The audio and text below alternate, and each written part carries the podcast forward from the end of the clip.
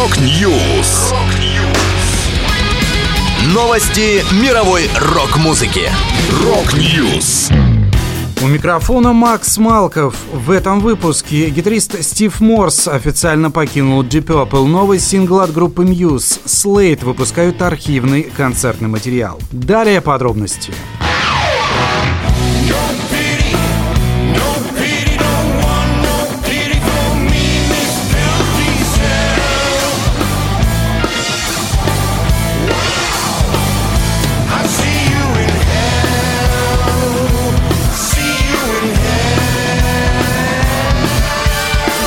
Четыре месяца назад гитарист Deep Purple Стив Морс объявил, что ему требуется отпуск. Стиву было необходимо помогать жене Джанин, которая борется с раком. Он планировал вернуться в группу, как только ее здоровье улучшится. На концертах его заменил ирландский гитарист Саймон Макбрайт. Но ситуация изменилась. Несколько дней назад коллектив опубликовал в социальных сетях заявление об окончательном уходе Морса. Deep Purple объявляют, что Стив Морс покидает группу после того, как был ее гитаристом более четверти века. Личные обстоятельства лишили его возможности придерживаться графика команды на 2022 и последующие годы. Его будет очень не хватать всем, кто имел удовольствие работать с ним на протяжении многих лет. Стив всегда был благодарен за поддержку и любовь поклонников Deep Purple во всем мире.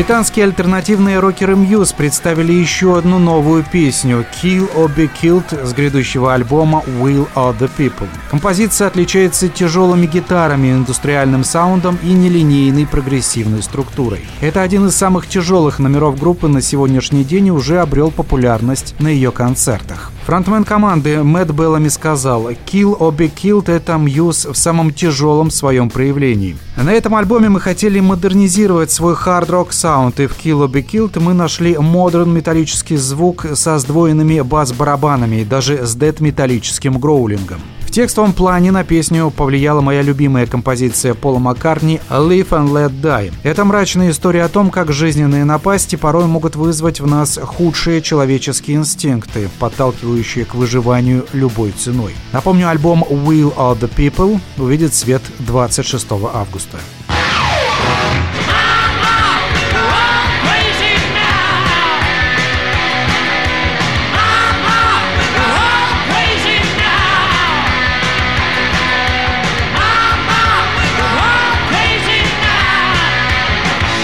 Легендарные британские глэм-рокеры Slate выпустят архивный концертный бокс-сет из пяти CD «All the World is a Stage». Компиляция выйдет 9 сентября, в нее войдут краеугольные живые альбомы Slate Life и Slate on Stage, а также записи трех ранее не издававшихся выступлений. Первым идет концерт в лондонском зале The New Victoria 24 апреля 1975 года. Далее представлено выступление, прошедшее 26 июня 1980 2010 года в зале Hacknell Miners Welfare Club в Ноттингеме. А завершает бокс полный сет Слейт на фестивале в Ридинге в 1980 году, на который группа была приглашена в последний момент, когда стало известно, что Ози Осборн не сможет выступить. Триумфальное появление команды перед 80 тысячами зрителей дало старт новому взлету ее карьеры.